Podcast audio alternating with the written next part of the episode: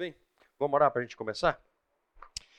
Senhor, louvamos o teu nome, ó Deus. Te agradecemos porque o Senhor nos presenteia com esse tempo, onde nós podemos nos debruçar diante da, das tuas escrituras para aprender mais de ti.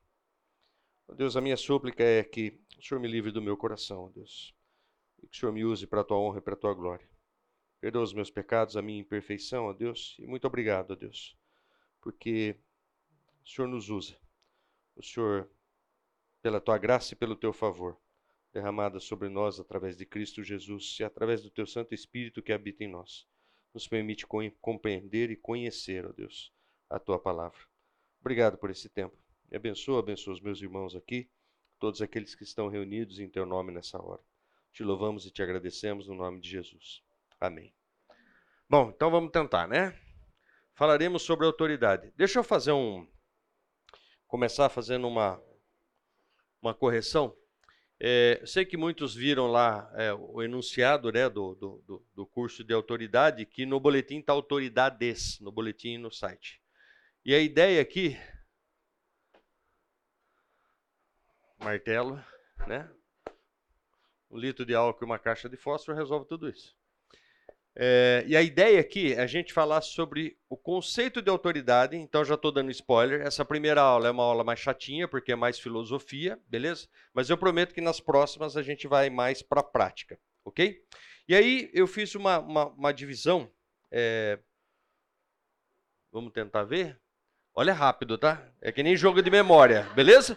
É 5 é segundos, você tem que lembrar, tá bom? Então vamos lá. Primeira coisa que a gente vai fazer hoje, a gente vai falar sobre o que, que é autoridade, tá? É a primeira, é a primeira, primeira aula. E a gente vai, como eu falei, um pouco mais filosófico, porque a gente vai olhar mais do ponto de vista de conceito e de definição. Depois, o que confere autoridade, ou seja, o que dá alguém autoridade. A gente vai entender um pouquinho disso também. Depois a gente vai falar sobre a autoridade do Criador, autoridade de Adão, autoridade de Satanás, autoridade de Cristo Finalmente, a gente vai falar sobre a minha, sua e a nossa autoridade.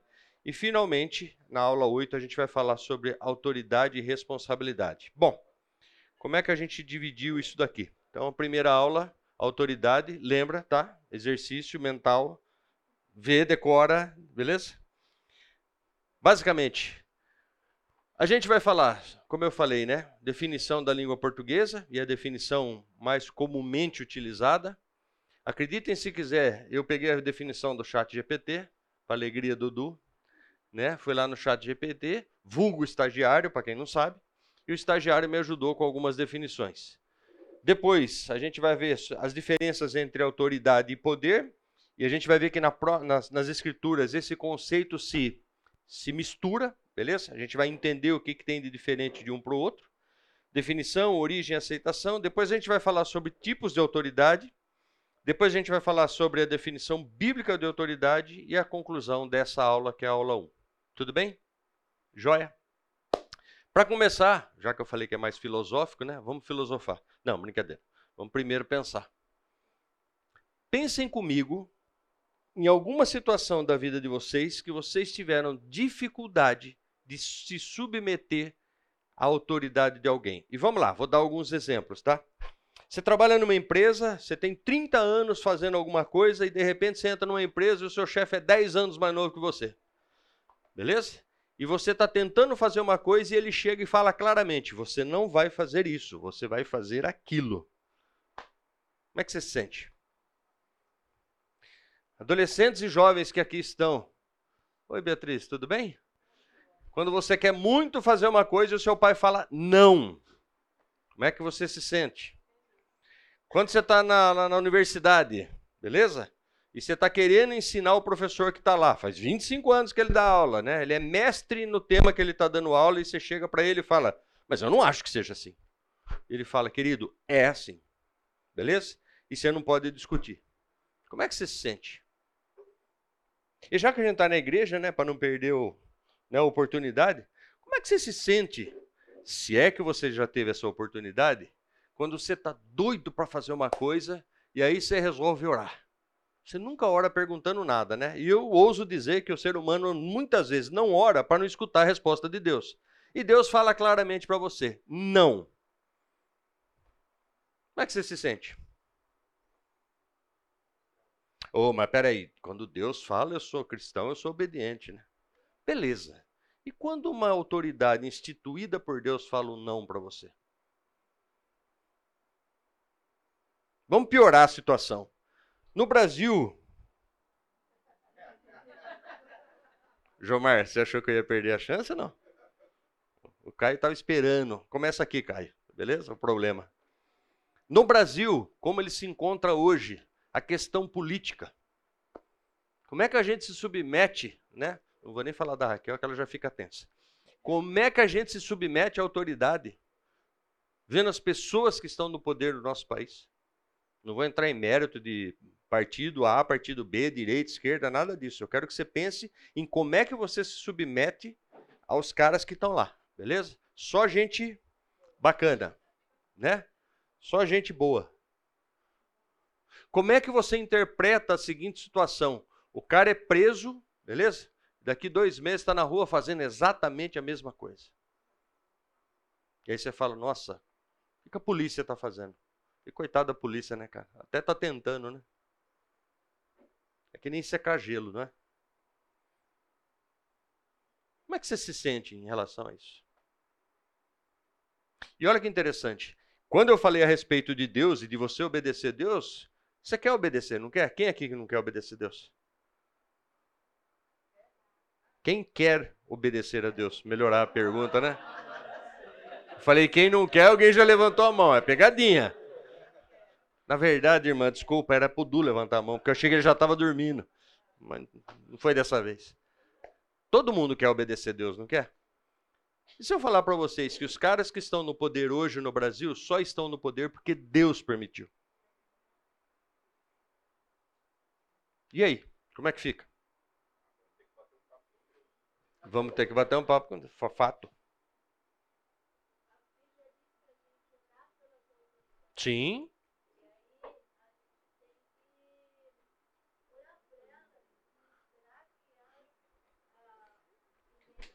Que cai um raio em cima delas.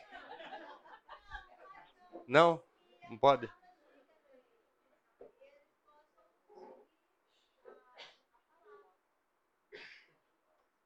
Eu fico imaginando como é que o povo de Deus, quando estava lá no Egito, naqueles 430 anos, se sentia como escravo. Fico imaginando também o povo, ah, para o lado de fora dos muros da Babilônia, quando Jeremias chega e fala assim: pode construir casa que vocês vão ficar 70 anos aí. Né? E um monte de falso profeta falando: não, não, não, não, não constrói nada, vão viver em tenda aqui, porque daqui a pouco Deus vai libertar a gente. E chega Jeremias e fala: Nananina, não. Vocês vão ficar 70 anos aí. Como é que o povo se sentia? Escravos. Lógico, eu não vou falar que nós somos escravos também hoje, né? Apesar de que, né, Rafa? Pelo tanto de imposto que a gente paga, dá até uma sensação, né, velho? Entendeu? Como é que a gente se comporta diante disso, gente? Olha o dilema que a gente tem pela frente. Eu tenho que obedecer a palavra e a palavra diz que toda autoridade é instituída por Deus. E aí eu olho para Brasília. Desculpa, tem alguém de Brasília aqui ou não? Só para me falar que eu tenho vontade de soltar uma bomba atômica lá, mas tudo bem? Pode pecar? Eu tenho que orar por eles. Cara. Autoridade. Instituída por Deus, é o que a palavra está falando. Ah, não, não, a Bíblia nesse peda nesse, nessa parte deve estar tá errada, deve ter algum. Não está, querido. Não está. Entendeu? E a gente sempre acha que a gente merece uma vida melhor, merece melhores condições, merece, né? Direita ou esquerda, merece isso, merece aquilo. E aí? Bom, para a gente entender isso e chegar nesse ponto de compreensão, e veja, eu espero que no final desse curso, é, todos nós aqui possamos agradecer a Deus pelo momento que a gente está vivendo. Com tudo aquilo que a gente acha que é injustiça, inclusive. Eu não estou falando de conformismo, beleza? Não estou falando que a gente deve se conformar diante das situações. Mas talvez a nossa postura tenha que mudar diante daquilo que a gente está vivendo quando a gente reconhece que é a vontade de Deus. Ou o Deus que você serve não é soberano. Ok? A Bíblia garante. Toda autoridade é instituída por Deus e a vontade de Deus é soberana. Nada acontece se não for da vontade de Deus. E aí a gente pode entrar, né? Ó, mas é Deus que está provocando ou é a vontade permissiva de Deus? Permissiva é Deus permitindo, tá, gente? Beleza? Não é, não é, não é coisa feia. Mas vamos lá. Qual que é o nosso objetivo aqui? Primeiro, entender o princípio da autoridade. O que, que é autoridade? Entender quem a detém. Quem são as, as autoridades? Quem são as pessoas que detêm a autoridade? E por que, que elas detêm, né? E como a gente deve proceder diante da autoridade. Cada uma delas. Aproveitar que tem bastante adolescente aqui, Efésios 6.1, tá? Vitinho já sabe decor, né, Vitinho?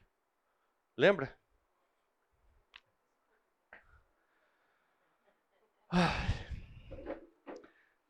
Finalmente, como a autoridade pode gerar em nós a esperança? Como assim, Yuri?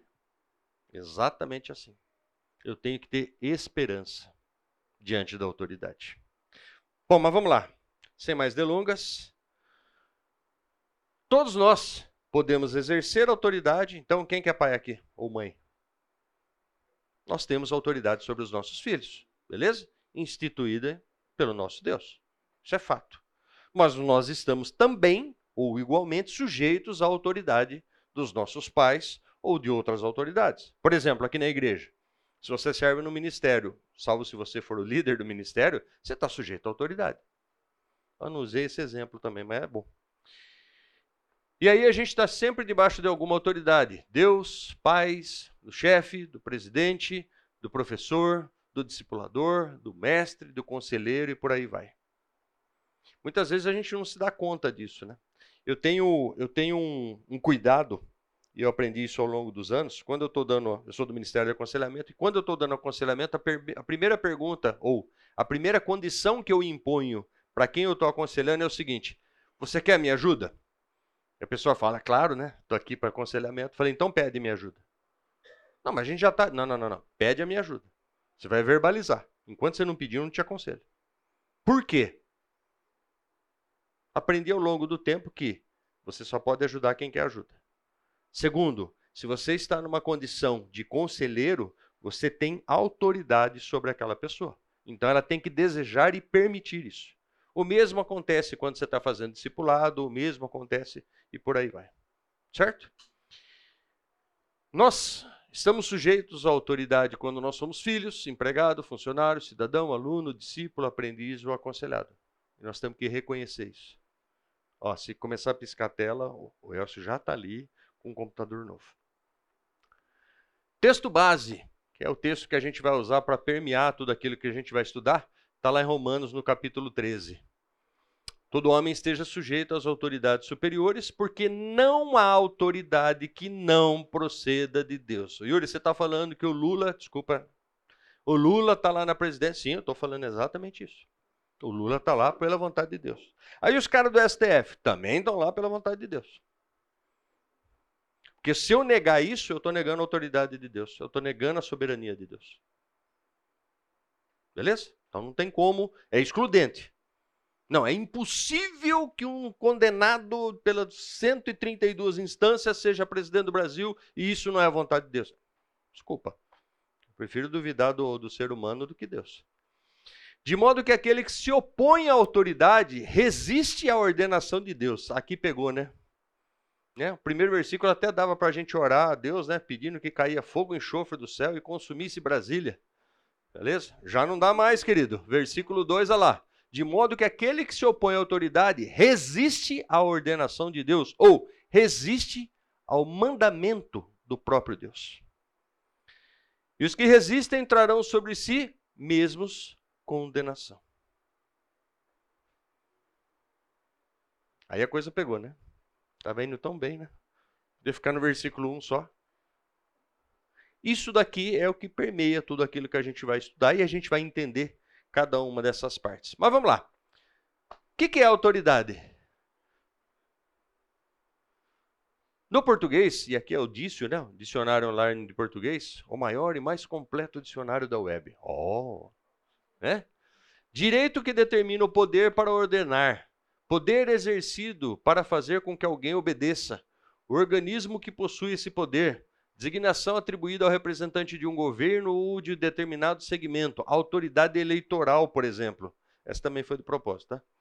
Liberação oficial que permite a realização de alguma coisa. Então, olha só. Notem que nas duas primeiras definições, nas três primeiras definições, eu tenho poder.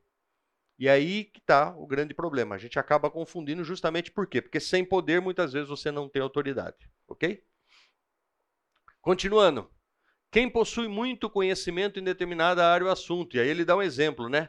Ela é uma autoridade em genética, que pode ser utilizado como fundamento, base. Quem te deu autoridade para fazer isso? Outro dia eu perguntei isso para a Silvia, vocês não vão querer saber a resposta. Que adiciona força para convencer. O professor adicionou autoridade à palestra. Tipo de personalidade que faz com que alguém tenha domínio sobre outra pessoa. A etimologia, né, ou seja, origem da palavra autoridade, do latim auctoritas atis. Um dia eu vou aprender. E do grego, que é o que interessa para a gente, porque a gente vai ver isso no Novo Testamento, né? o grego koiné, para quem não sabe, é o grego antigo, exousia. Cadê o... Quem que sabe falar grego aí? Para ver se eu traduzi.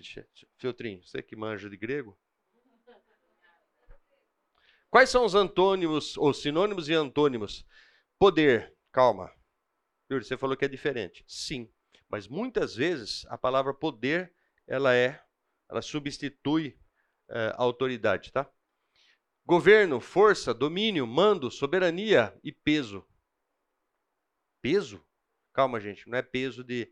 Sabe quando a gente fala assim, a pessoa deu peso à palestra, né? O mesmo exemplo que ele usou. Por quê? Porque chegou alguém que domina, que tem autoridade sobre aquele assunto. Então, quando a pessoa se uniu à mesa que estava dando a palestra, aquilo deu peso à palestra. Beleza? Não é peso de peso. Submissão, né? É, antônimo. Guarda isso, tá? Submissão. Obediência, dependência, novato, depreciação, desonra, subordinado, subalterno, aprendiz, inferior, principiante. Mas vamos lá. Definição de autoridade segundo o chat GPT, em setembro de 23. A autoridade refere-se ao direito reconhecido e aceito do indivíduo ou entidade de tomar decisões, exercer influência e ou dar ordens e esperar que sejam obedecidas. A autoridade muitas vezes deve, deriva de uma posição, função ou base legal e é frequentemente associada à legitimidade, o que significa que é aceita e reconhecida como apropriada dentro de, de, de um determinado contexto. Tá certo isso?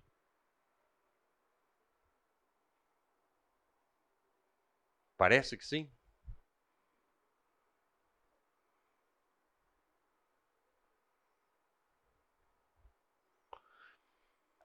E é frequentemente associada à legitimidade.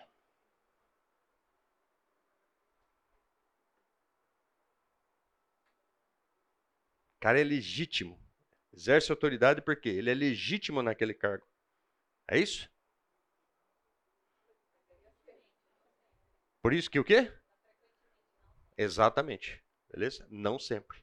Muitas vezes a autoridade ela, ela, ela é exercida com base em poder.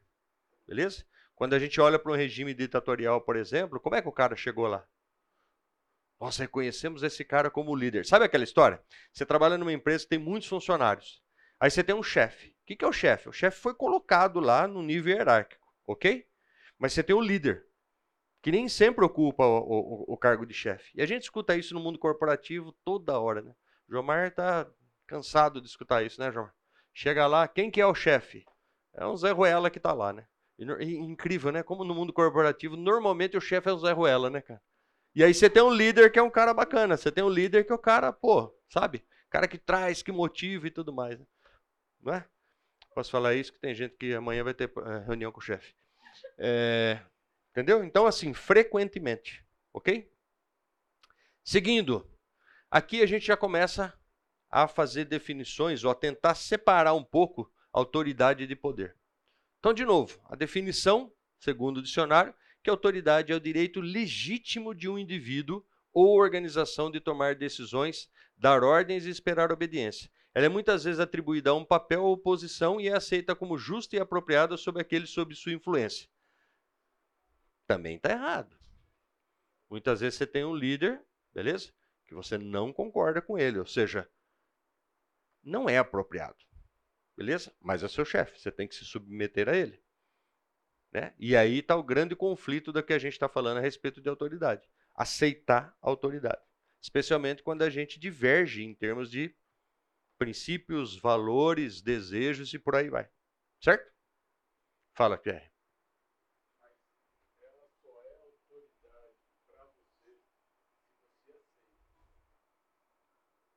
Hum, hum.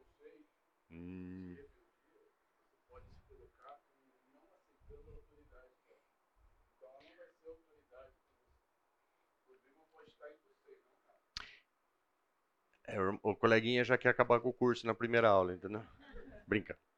Na verdade, parcialmente verdade. Você não aceita a autoridade de alguém, ou seja, você se propõe, você estabelece é, uma rebeldia contra a autoridade.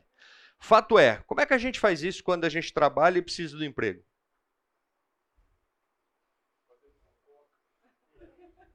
Você pode detonar o cara, mas você continua submisso à autoridade dele. Eu não aceito a autoridade dele, mas você tem que continuar submisso, porque senão você é demitido por justa causa por insubmissão. Entendeu? Eu não aceito a autoridade dele. E veja, tá lá, né? O coleguinha também vai estragar o curso agora, beleza? Já vou lá para a última aula. Quantas vezes nós somos insubordinados a Deus? Não precisa responder, porque senão não vou ficar aqui 27 horas falando a respeito disso. Vou dar só um exemplo. Quantas vezes você vai tomar uma decisão importante e não pergunta para Deus? Isso é insubmissão. Quem quer ser o líder máximo? Quem é a autoridade máxima na sua vida? Eu não me rebeldei, não, não, rebelei, nossa, chave. Eu não me rebelei, beleza? Eu não tive uma atitude, eu simplesmente fiz o quê? Não consultei, fiquei quietinho, tomei minha decisão ali. A autoridade de Deus é indiscutível, ou alguém aqui discute? Não é nem louco, né? Percebe? Ou seja, a autoridade ela está instituída. É indiscutível a autoridade de Deus. Mas eu não me submeto a ela. Eu tenho uma atitude de rebeldia. Acertei agora. Não é? Pois não, querido.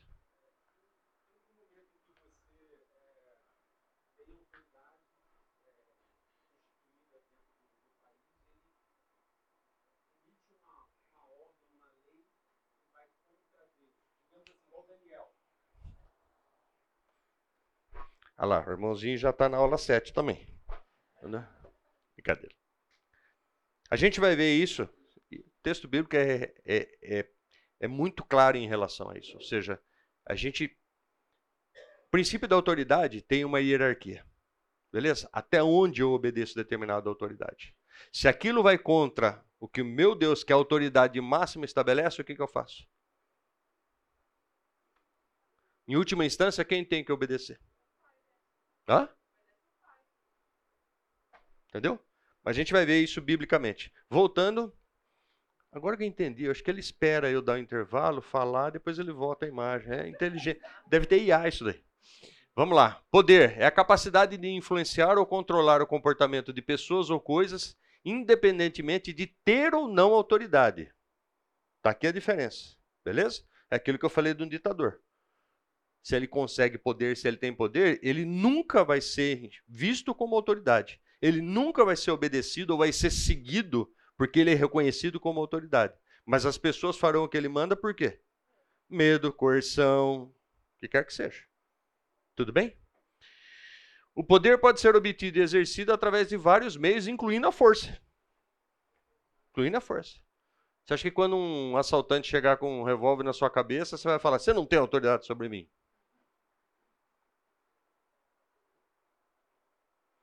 Seguindo. Vamos lá. Ainda falando sobre a diferença, vamos ver, ver, um pouco sobre a origem da autoridade.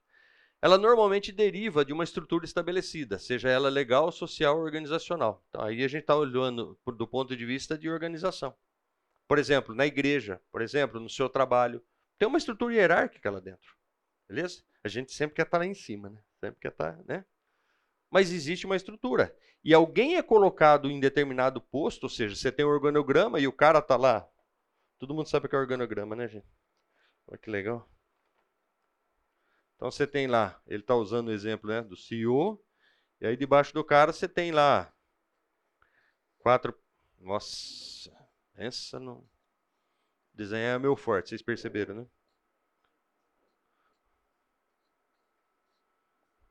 Você tem uma estrutura estabelecida, conceito né, de empresa. E aí o que, que acontece? Esse cara aqui dá ordem para esse cara? Não.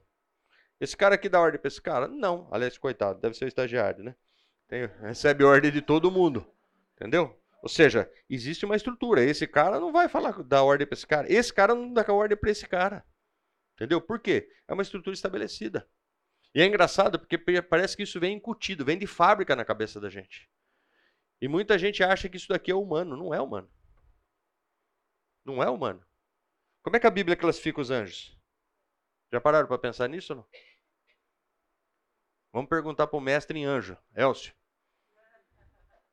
Como é que a Bíblia classifica? Anjo é tudo igual, tudo a mesma coisa? Existe uma diferenciação, existe uma hierarquia. Então veja, é, muito daquilo que a gente acha que é invenção humana, foi Deus que fez, foi Deus que estabeleceu. A gente só imita. Entendeu? E graças a Deus por isso, né? Fala, querido.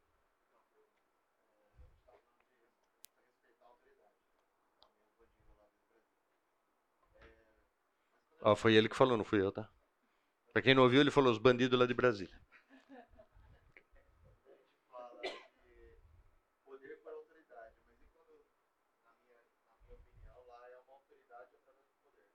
Sim.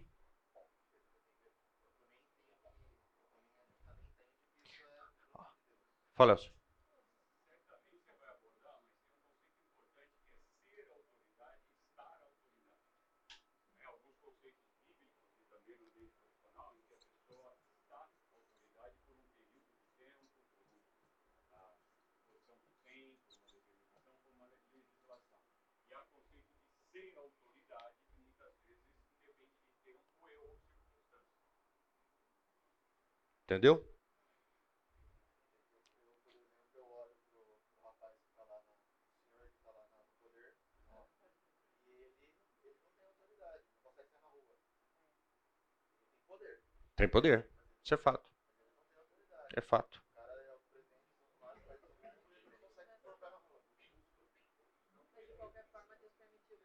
Exato.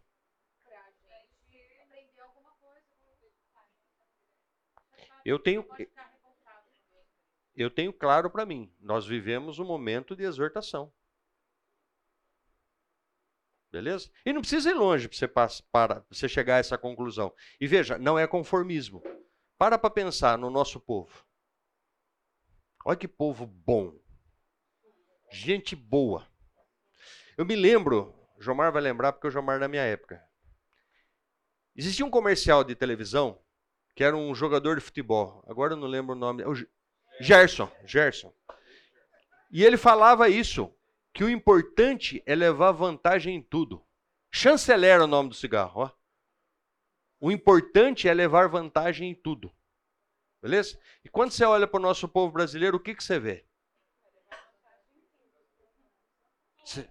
Você vê um povo com retidão? Você vê um povo atuando de forma correta? Você vê um povo que toma decisões baseadas. Não, não, eu vou ter prejuízo, mas eu vou fazer o que é certo? Vini, é assim lá na Alemanha ou não? Igualzinho, né? O que, que você vê aqui? Nego parando em fila dupla, nego parando em local proibido. Vila Rica, tá vendo? Nada como quem fumava, né? Entendeu? Eu não fumava, então. Gente, é brincadeira, tá? Marcelo não fumava. Vamos lembrar, Marcelo é quase um lord inglês. Então, é, mas isso, isso, né, de, de querer levar vantagem, cara, desculpa, isso, isso tá. O, o André falou na ceia, né? Nosso coração é ruim, é muito ruim, e isso tá, tá sabe, tá, tá no âmago do, do, do ser humano, entendeu? E diria que dos latinos um pouco mais e dos brasileiros muito mais, beleza? Essa é a minha percepção e ela é muito pessoal, muito particular. Entendeu? A hora que eu olho para o Brasil, eu falo, cara, não é para dar certo. Não é para dar certo. Com um povo desse, muitas vezes a gente fala assim, né? E eu vi isso, né, nas últimas eleições. E desculpa, vai entrar, não tem como, né? Essa é a nossa nossa realidade. 55% do Congresso está sendo renovado. Desculpa, alguém percebeu alguma mudança? Eu não. Zero. E por que, que você não percebe mudança? Pelo seguinte: para você, você ter uma renovação no meio político, sabe o que você tem que fazer? Tira todos os brasileiros de lá, traz gente da Alemanha, da Suíça. E eu ouso dizer que a hora que eles chegarem lá e começar a viver com o brasileiro, eles se corrompem também.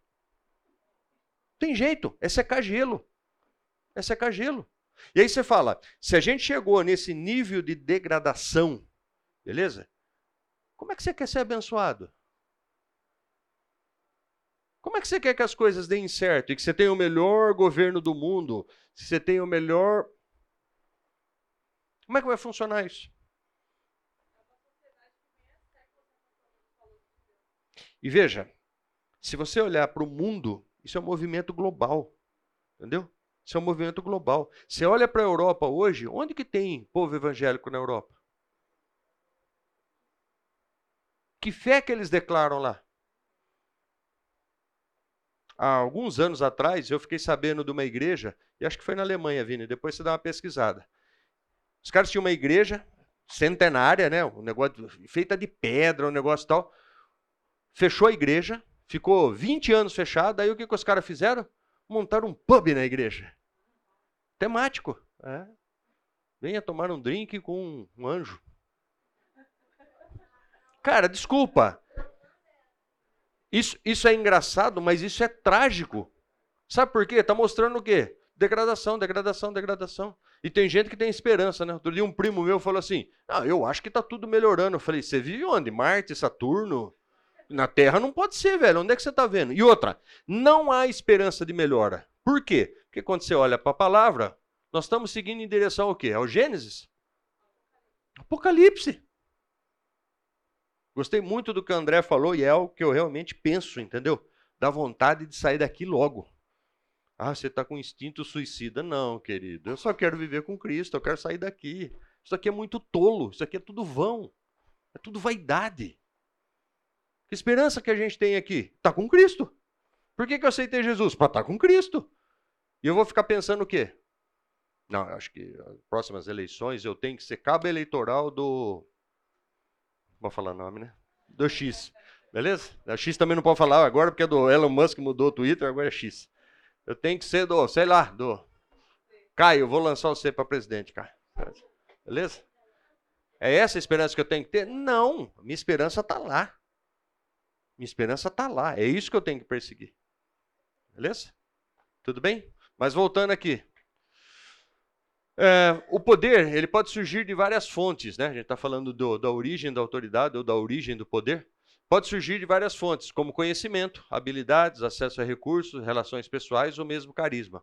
Uma coisa que acontece muito hoje em dia, né? Muito. E, gente, como isso me deixa.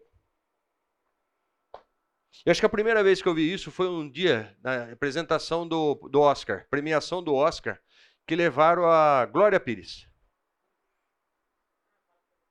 para fazer o comentário. Uma autoridade em cinema. Não, e, e, e, o que eu vejo, o que eu vejo todo o tempo, né? As pessoas são convidadas para ir na TV falar de um tema. E eu fico imaginando, né? Desculpa, vou dar um exemplo, tá? Eu chamei. Quem. Dá um exemplo, né? É? Tá bom, cuidado. Tá gravando?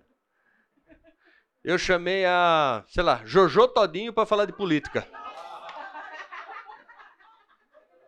E pior, a, cidadã para, faz cara de séria, comenta e todo mundo, e aquilo ali viraliza. Eu falo, gente, que autoridade essa criatura tem para falar desse assunto? Da onde? E isso é a coisa mais comum que tem hoje. Você, você liga a televisão, você vê o tempo todo. Gente que não tem sequer formação falando de tema complexo. Sabe, expressando sua opinião. Tudo bem, vocês vão falar, Yuri, mas brasileiro é médico, técnico de futebol e o que mais? Era três, né? Todo brasileiro é um pouco médico, um pouco técnico de futebol e um pouco político. É, boa, boa.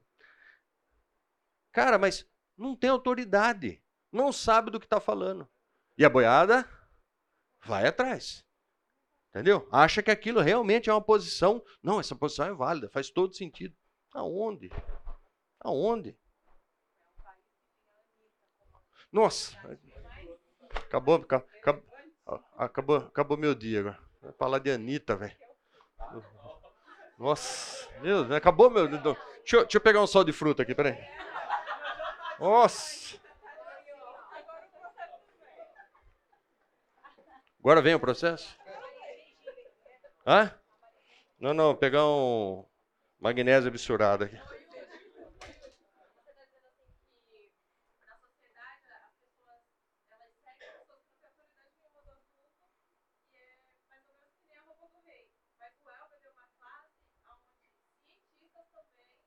Também.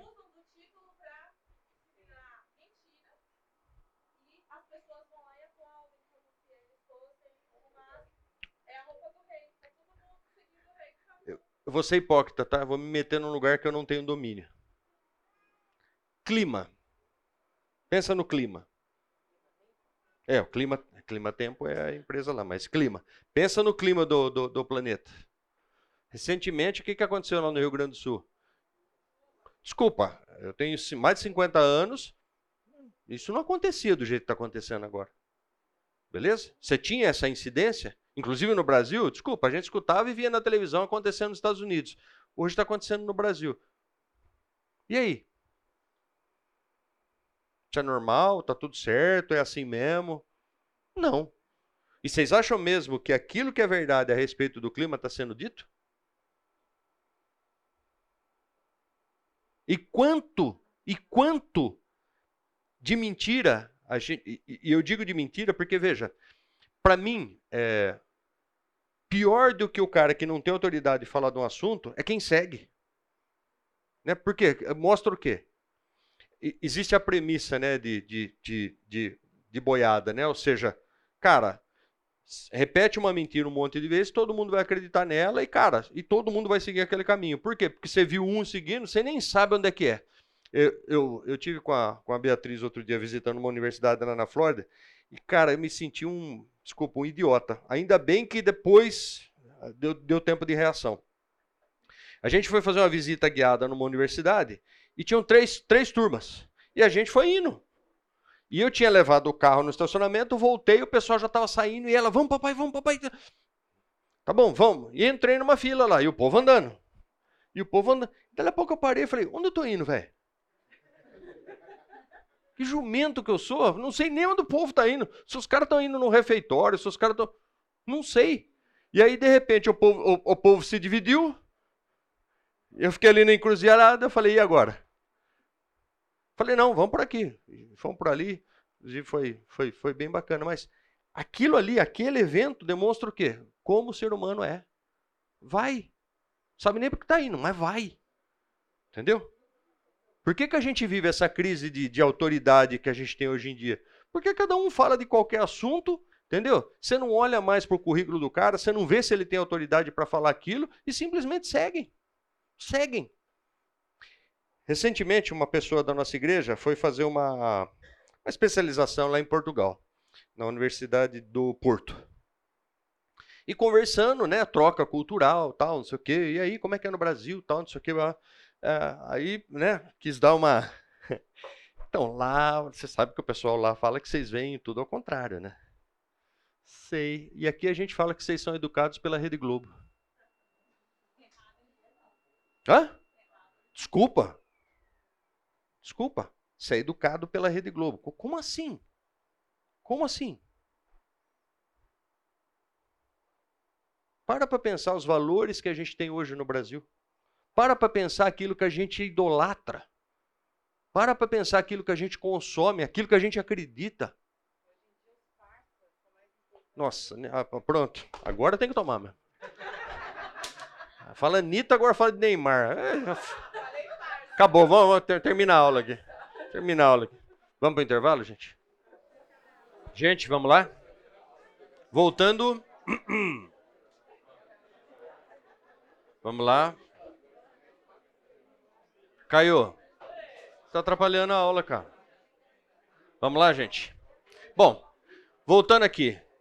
É, a respeito, então, a gente tinha visto a origem, né? Ou seja, como se dá a origem da autoridade, como se dá a origem do poder.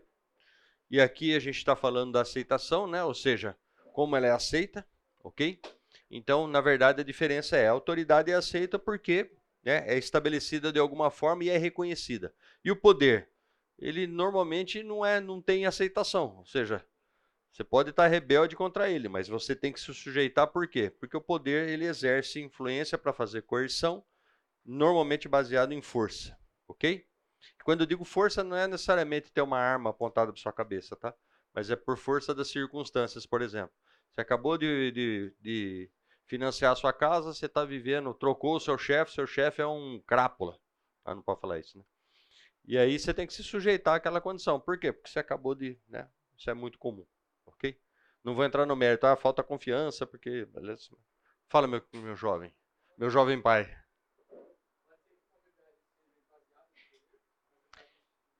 Uma autoridade esvaziada de poder. Sim, pode ser.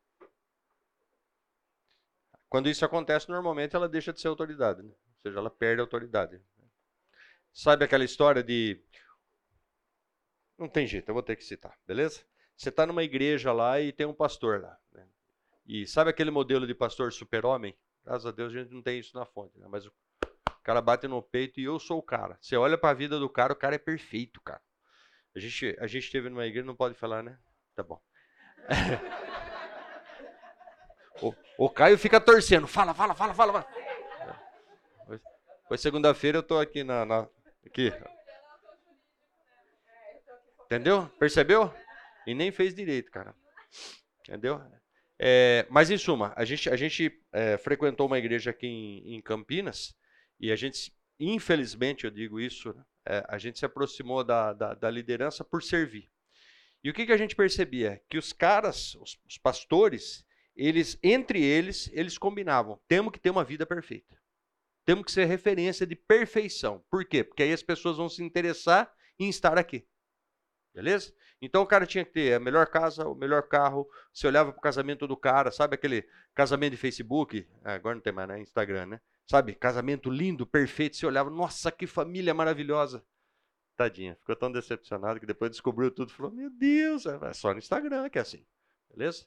Segunda-feira de manhã não é assim. Tem quebra-pau, tem briga, tem desarranjo, tem, tem todo tipo de coisa. Entendeu? Mas a ideia o que, que é? Vender uma imagem de. E aí, quando as pessoas começaram a entender ou começaram a enxergar, começar autoridade Veja, era fake, mas era uma autoridade. Pô, quero ser que nem esse cara, velho. Olha aí. Homem piedoso, homem de oração, homem de Deus. E olha como Deus abençoa. E os caras falavam isso. Irmãos, irmãos, só tem essa vida por fidelidade a Deus. Oh! Aí quando você vai conhecendo, vai caindo, vai caindo, vai perdendo autoridade. De repente é um, desculpa, mãos Zé Ruela na fila do pão, entendeu? Beleza? É, vamos lá. A respeito de aceitação, depois. Nossa. Fui eu não. Isso que é autoridade em PowerPoint. Entendeu? É. Se eu soubesse que demorava cinco minutos para fazer a transição, atrapalha até o raciocínio. Em resumo, enquanto a autoridade é um direito legítimo e reconhecido de comandar ou decidir, o poder refere-se à capacidade real de fazer algo acontecer ou influenciar o comportamento, independente da legitimidade ou reconhecimento. Então, basicamente, poder é tenho poder para fazer alguma coisa, faço, independente se alguém me reconhece como autoridade para aquilo. Ok? E autoridade não. É a diferença de quem está no mundo corporativo, a gente escuta isso, né? Tem até né, no LinkedIn sai artigos a respeito disso, né? a diferença de chefe e de líder. Líder é aquele que você quer seguir, né? Aquele cara que você faz questão, pô, queria ser que nem esse cara, entendeu? Você persegue esse ideal, beleza? E o chefe o que, que é? Aquele cara que você xinga todo dia no cafezinho, entendeu? Quem falou aí para fazer para fazer fofoca? O Pierre, né? Vamos fazer fofoca. E desce a lenha no cara, beleza?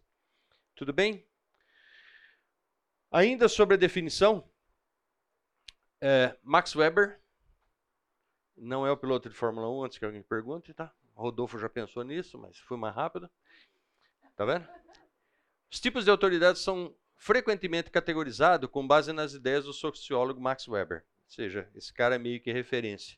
E aí ele coloca que tem três tipos principais de autoridade, e a gente vai ver que hoje, dada a psicologia moderna, de três já foi para 18. Entendeu? Podia, se podia complicar, para que ser fácil, né? E aí a sociologia e a teoria organizacional usam isso daqui como referência. Então, primeira delas, autoridade tradicional. Esse tipo se baseia na aceitação estabelecida e entranhada de uma ordem existente. A autoridade é aceita porque sempre foi assim. Pausa.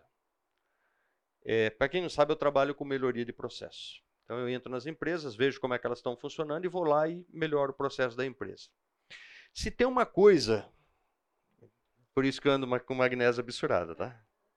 Se tem uma coisa que me vira o estômago, é quando alguém fala, mas sempre foi assim. Quando eu pergunto, por que, que você faz desse jeito? Sempre foi assim. Ou então, não é pior, né? Ah, mas me ensinaram desse jeito. Quanto tempo você faz isso, querida? 19 anos. E você sempre fez desse jeito? Sim. Tá. Toma uma magnesinha, né? Entendeu? Por isso que eu ando já estou comprando de, né? Entendeu? Então, essa é a autoridade tradicional, ok? É aceita porque sempre foi assim. Que é essa estrutura aqui. Beleza? O cara tá lá, você vê que é medíocre, às vezes em conhecimento tudo mas tá lá. E você entra de baixo ali, você entra em alguma posição e, cara, tá lá. Vida que segue. Características. É frequentemente associada a sistemas hereditários e monarquias está enraizado em costumes e tradições que são passados de geração em geração, beleza? As mudanças são muitas vezes lentas e evolucionárias e não revolucionárias, ou seja, demora para você mudar uma, uma estrutura dessa. De novo, trabalho com isso também. Quando a gente faz melhoria de processo, normalmente a gente é levado a fazer mudanças na estrutura organizacional. Vocês não têm ideia como isso é difícil. Vocês não têm noção do quanto isso é difícil. A gente teve um, uma, um projeto há uns dois anos atrás. É, uns dois anos atrás. É, uma indústria cosmética. E aí a gente detectou que tinha uma determinada área que não funcionava bem. Por quê? Porque ela estava fragmentada. A gente criou uma grande área e a gente respaldou tudo isso, mostrou benefícios, mostrou risco. Ou seja, não é que a gente muda, ah, acho que tem que mudar. Não, a gente faz isso com metodologia. E a gente chegou e estabeleceu a metodologia. Beleza? A gente teve assinatura para fazer a mudança do dono da empresa. Ok? Ok. Legal, joia. Todo mundo feliz. As coisas começaram a funcionar bem tal. Todo mundo animado tal. De repente, beleza, acabou o projeto, o Yuri saiu. No mês seguinte, o que, que aconteceu com a área?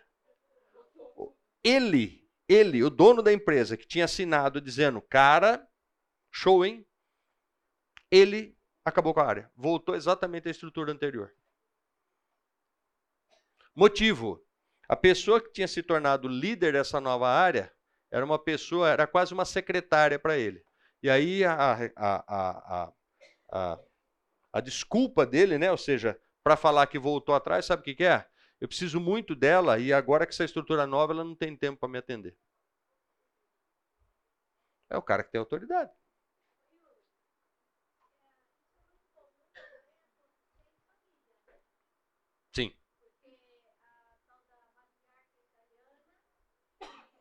Nossa, a minha não é nem italiana e já é desse jeito. É. Coincidência.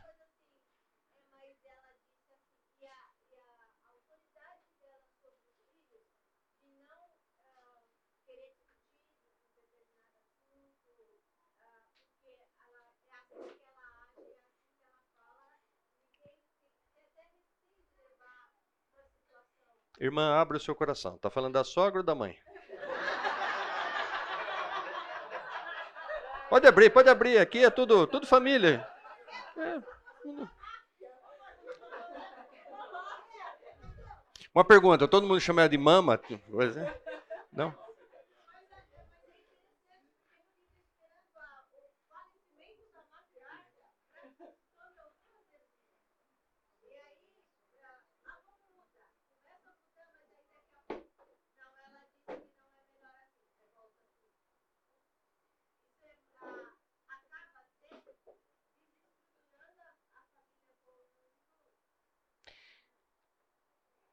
Não sei porque eu lembrei do meu pai agora. Tá tadinho. Irmã, é, isso é muito comum em famílias. É, eu, eu, tenho vivido uma situação com, com, com meu pai, né? posso falar? Não... Tem nada para esconder? Gente, não tem nada errado.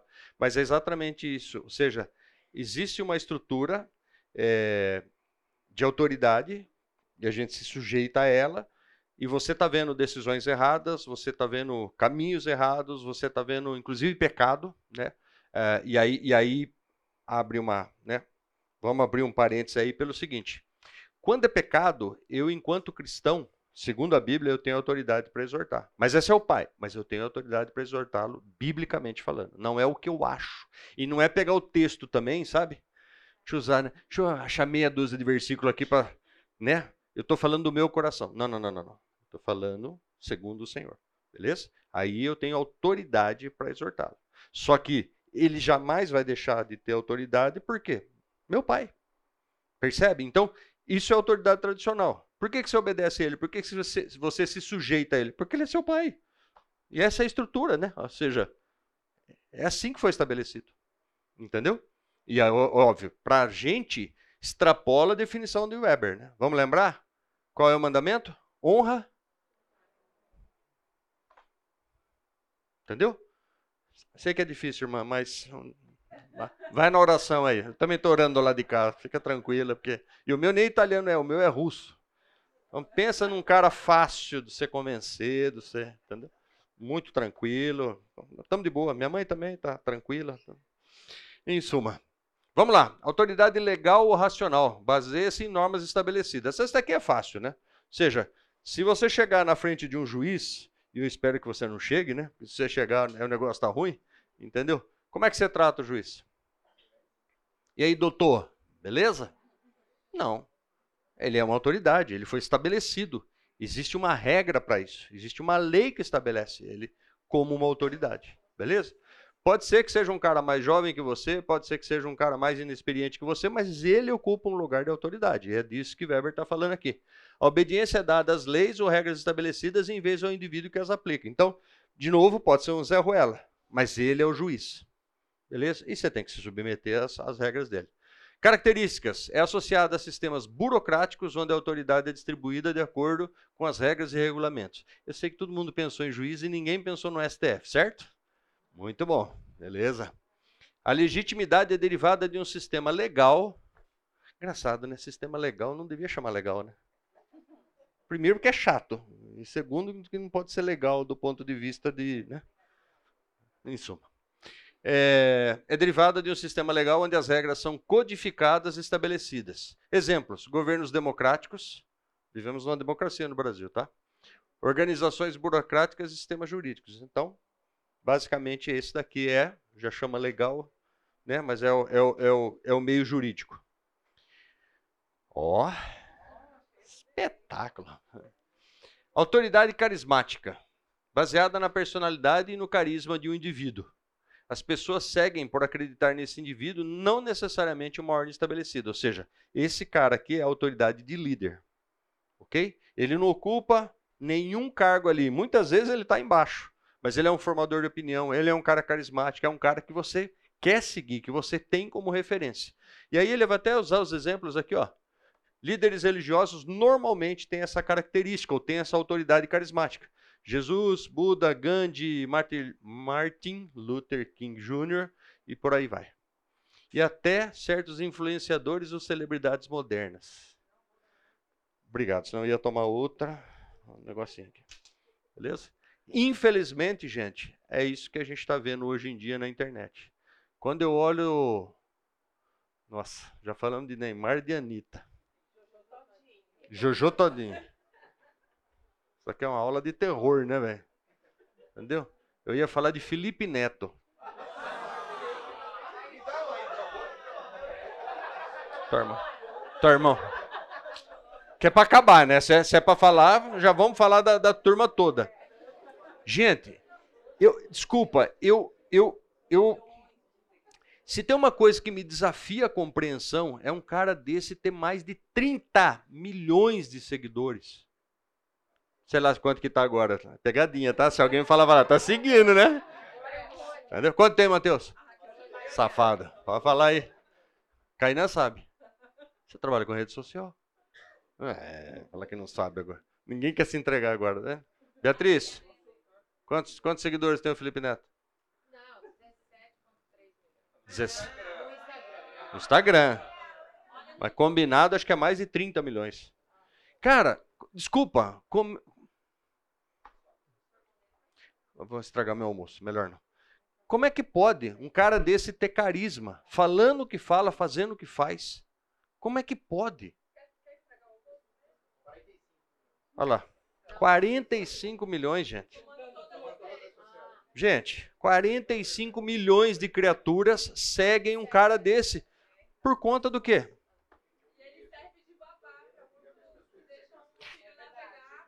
Não, não.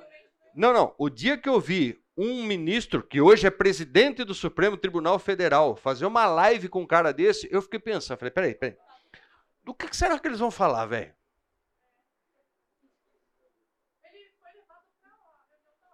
Olha lá. Não, depois que a Anitta foi para Harvard, falar para você, já não gosto mais de Harvard, não quero mais fazer Harvard. Que, que... Deixa eu me conter, porque senão amanhã eu tô aqui nessa linha de novo.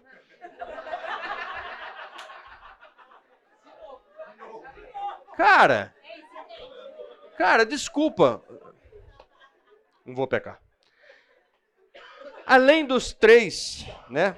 Dos três, das três definições que a gente viu agora que Max Weber propõe, a psicologia moderna, na verdade, diz que são 18. Beleza? Eu não vou passar cada uma delas, porque senão vocês vão né, se chatear. Mas, de novo, nós temos ali a carismática, nós temos a legal que está aqui em cima, né? É um sistema tradicional.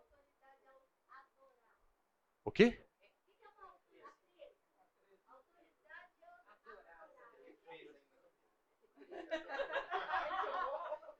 Não queria falar, irmã, mas ligou? Número? Não? Não? Nada a ver?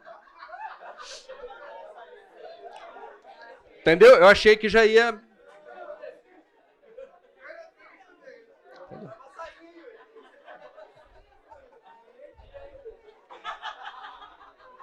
Gente, vamos lá. Uh, esses tipos de autoridade, na verdade, eles são uma expansão dos três tipos propostos por Weber, beleza? Cada um deles, na verdade, é, tem uma definição muito subjetiva, ao meu ver, beleza? Que no fim do dia, se a gente sintetizar, vai acabar nas três de Weber, beleza? Essas são definições humanas e faz algum sentido ou tem alguma razão de ser. Beleza? Isso daqui normalmente é utilizado em marketing. Quem trabalha com marketing aqui? Tirando o Kainan. Ninguém? Ah, tá vendo? Tem uma lá. Isso daqui normalmente é utilizado para fins de marketing. Ou seja, como é que você cria autoridade, né? Agora, como é que é autoridade Conceito de marketing. Estou tentando lembrar aqui, gente. Desculpa, não é a minha área, mas em suma. Olha lá, eu fazendo, querendo ser autoridade, uma coisa que eu não sei. É, mas nas redes sociais, você, a primeira coisa, você tem que criar autoridade, né? É isso. Entendeu? Por quê? Porque as pessoas seguirem você. Não, esse cara sabe do que fala. Então, é, se tornar referência. E depois tem outros dois passos que eu não me lembro agora, mas isso daqui é autorizado, é autorizado muito hoje para marketing. Ok? Tudo bem? Vamos lá.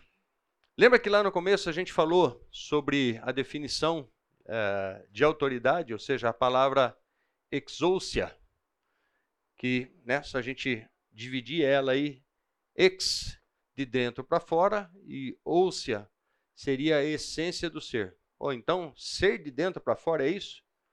É conceito de igreja, né? Eclésia, né? Significa isso, né? De dentro para fora, né? Essência do ser, que é de dentro para fora, que é isso? Por que, que a Bíblia usa essa, essa definição? E aí a gente vai finalmente, glória a Deus. Chega de falar de, de mundo. Quem pode abrir lá?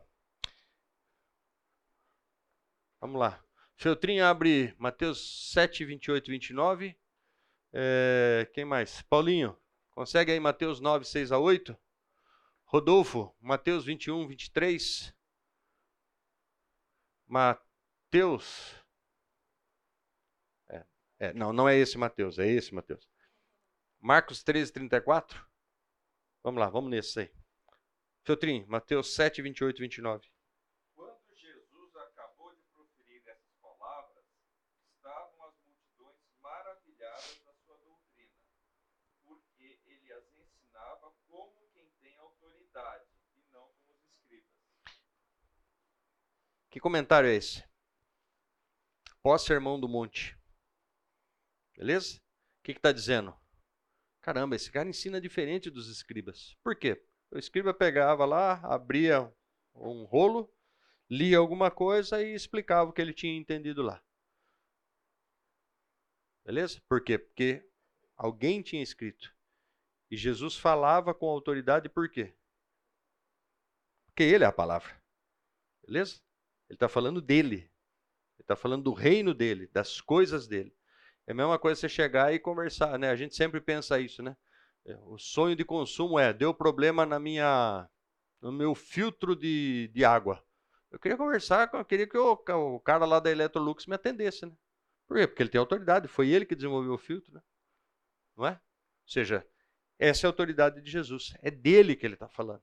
Ele não está falando de alguma coisa como o escriba fazia, né? Muitas vezes o escriba estava lendo, nem ele entendia, né? E aí ele dava um somebody love lá e vamos embora. Jesus não, Jesus ele está falando dele, então ele fala com autoridade. Ele fala do reino dos céus, ele fala do ser humano, ou seja, da criatura dele, entendeu? Então, enquanto Criador, Jesus está. E as pessoas reconheceram isso. Pô, peraí, esse cara fala diferente, cara. Esse cara não fala que nem os escribas. Beleza? Eu, eu tiraria escriba e colocaria, fariseu, porque aí fica mais jóia, né? Porque você está falando do hipócrita, né? O cara que fala e não, e não faz. Vamos lá, Mateus 9, de 6 a 8.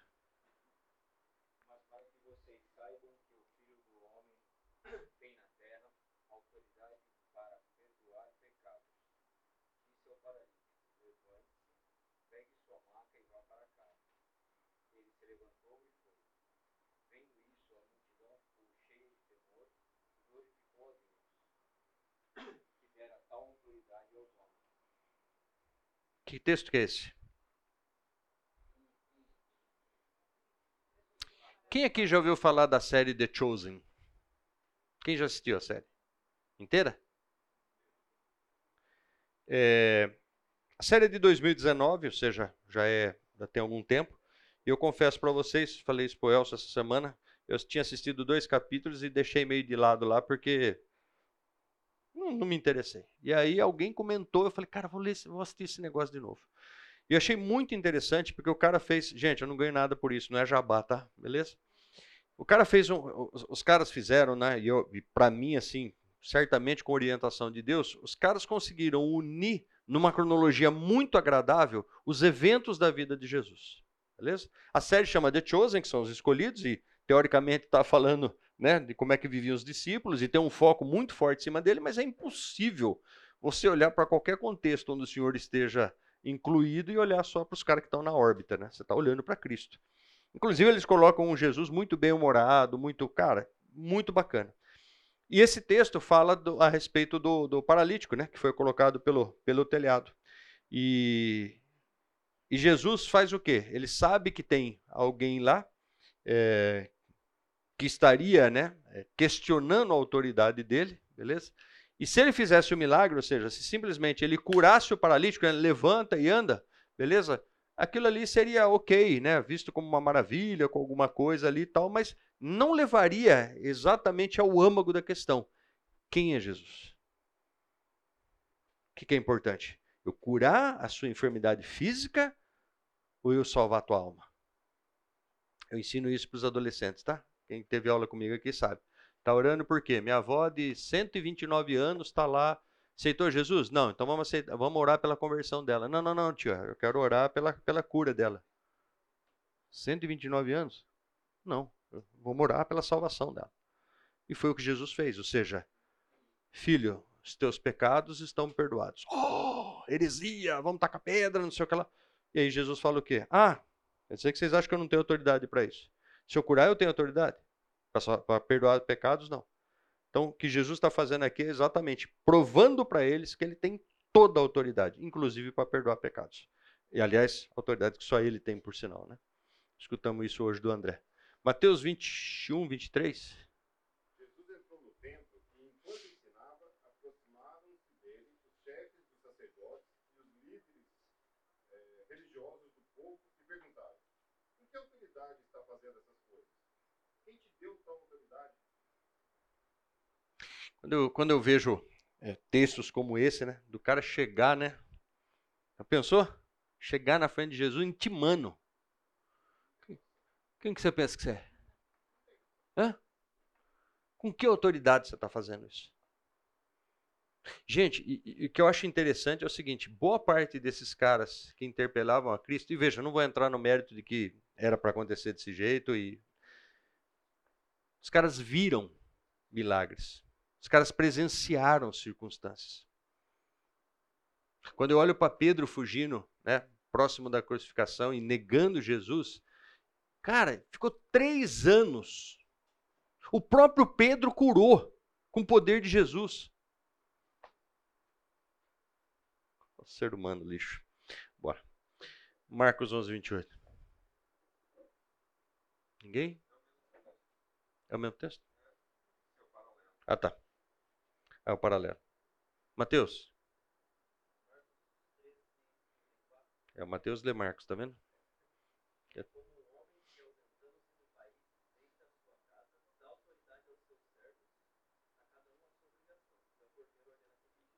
Esse texto é interessante para fazer a gente pensar o seguinte: a pessoa que tem autoridade, ela pode dar autoridade. Falei agora do próprio Cristo, né? Vão de dois em dois, vocês vão expulsar de, de, é, demônios, vocês vão curar, vocês vão. Beleza? O próprio Jesus, detentor de autoridade, ele pode transferir autoridade. Se a gente trouxer isso para o ponto de vista humano, vamos lembrar o seguinte: é, para que existe procuração? Quem sabe o que é procuração?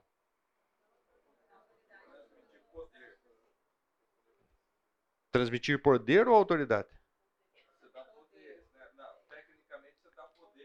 Não, porque a procuração fala exatamente, quando ela começa, ela fala, ela não está falando de autoridade, ela está falando de transferência de poder. E com aquele poder você vai poder exigir, é, exercitar a autoridade. Entendeu? A procuração está me dando poderes. Então o Feltrin vai viajar, é, vai passar um mês no. Alemanha, tá vendo? Quebrar o galho da Marcial. Vai passar um mês na Alemanha. Aí ele falou, Yuri, cara, eu preciso decidir coisas aqui de não sei o quê. Eu vou te dar uma procuração para você cuidar desse tema para mim. O que, que significa isso? Ele está fracionando a autoridade dele para mim para que eu atue em nome dele. Por que, que eu estou falando disso? A gente vai entender lá para frente. Tudo bem? Ainda. Vamos lá. Vou ler primeiro aqui o Mateus. Gente, estou sem óculos e está difícil. Eu tenho um óculos reserva aqui, mas ele não, não tá legal. Tendo Jesus entrado em Cafarnaum, apresentou-se-lhe um centurião implorando: Senhor, o meu criado jaz em casa de cama, paralítico, sofrendo horrivelmente. E Jesus lhe disse: Eu irei curá-lo. Ah, só para lembrar, o que é um centurião?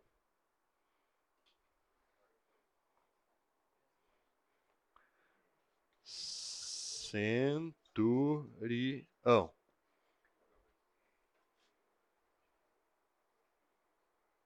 É para ninguém falar que eu sou burro. Centurião, capitão de 100. Beleza? Então ele tinha 100 soldados debaixo dele. Ok? Então ele é um cara que tinha autoridade sobre 100 pessoas. O servo dele está passando por um problema, ele vai até Jesus e fala para ele: Senhor, o meu criado jaz em casa, ou seja, está tá morrendo em casa, de cama, paralítico, sofrendo horrivelmente. Jesus lhe disse: Eu vou curá-lo. Mas o centurião respondeu: Senhor, não sou digno que entres em minha casa, mas apenas manda com uma palavra e o meu rapaz será curado. O centurião está dizendo para Jesus: Eu reconheço a sua autoridade para curar o meu servo. Ok?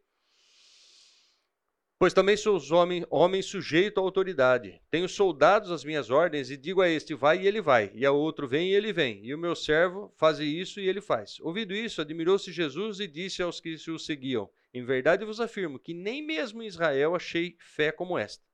Digo-vos que muitos virão do Oriente e do, do Ocidente e tomarão lugares à mesa com Abraão, Isaque e Jacó no reino dos céus. Ao passo que os filhos do reino serão lançados para fora, nas trevas, ali haverá choro e ranger de dentes. Então disse Jesus ao centurião: Vai-te e seja conforme e seja feito conforme a tua fé. E naquela mesma hora o servo foi curado uma aula sobre autoridade, né? Podia só ler esse texto aqui e vamos embora para casa. Vamos almoçar, pronto. Resolvido. Tito 3:1. Lembra-lhes que se sujeitem aos que governam, às autoridades, sejam obedientes, estejam prontos para toda boa obra. Seja, instruções a Tito aqui, né? Então, Atos 5, 29. Então Pedro e os demais apóstolos afirmaram: Antes importa obedecer a Deus do que aos homens. Opa! Tá lembrado, irmãozinho? Atos 5, 29. O que, que ele está dizendo aqui? É um velho conflito. Né? Alguém manda eu fazer alguma coisa que está contrária, ou é, o que é contrário à, à palavra de Deus. Gente, e não precisa ser nada absurdo, tá? Seu chefe chega para você e fala: Mateus, Nute, vai lá e diz que eu não estou.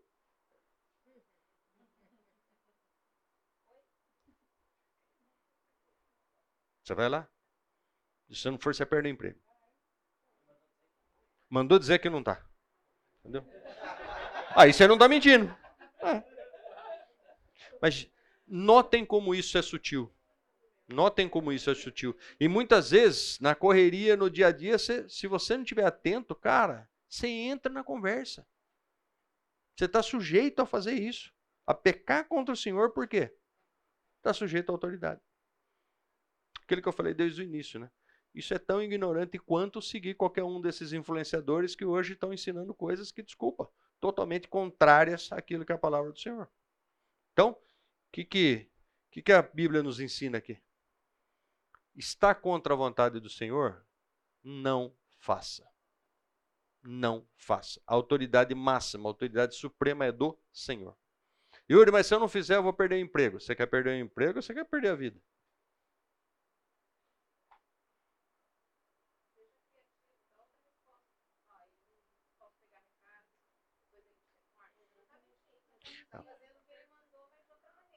Marilu é mais política.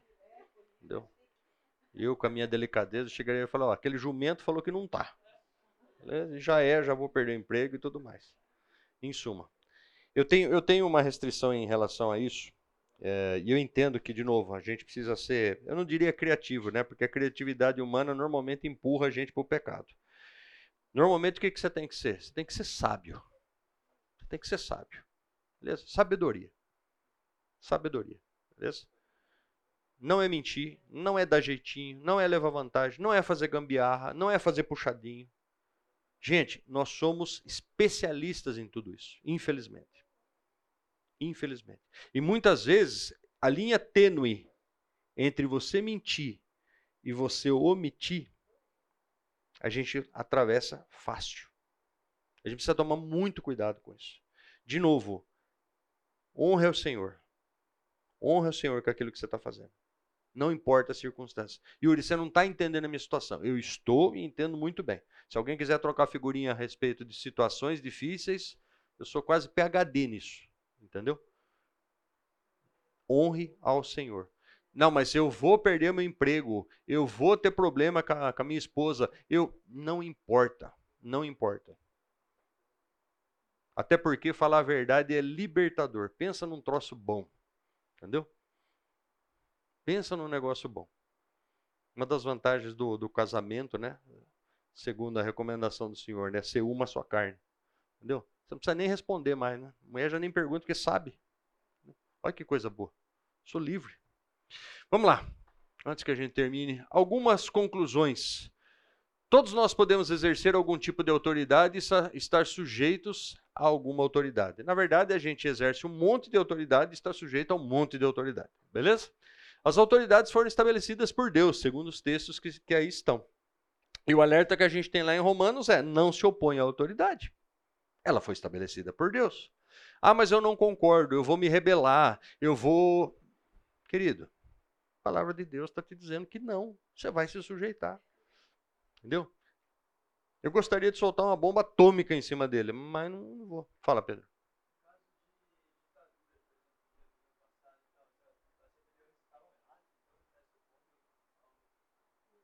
O quê?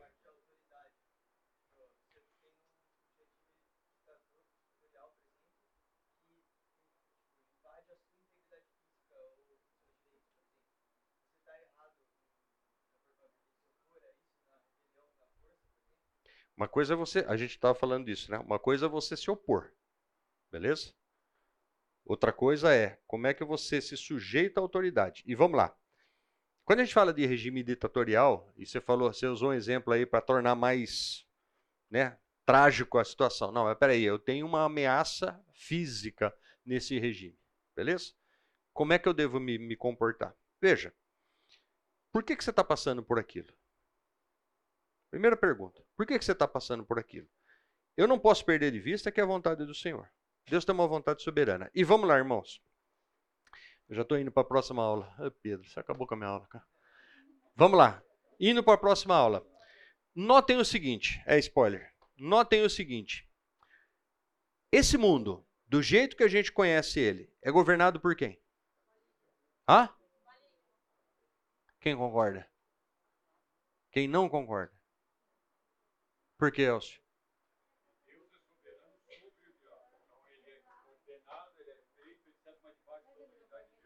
Perfeito. Só tem um detalhe: a Bíblia diz, o próprio Jesus disse, que o mundo jaz no. Calma. Você está nervosa? Ah, Vamos lá. Tem uma analogia muito interessante que o Charles Swindoll usa. Eu estou dando o nome para não ser. Que é o seguinte, ó. Imagina, nossa, agora pensa no dom de desenhar.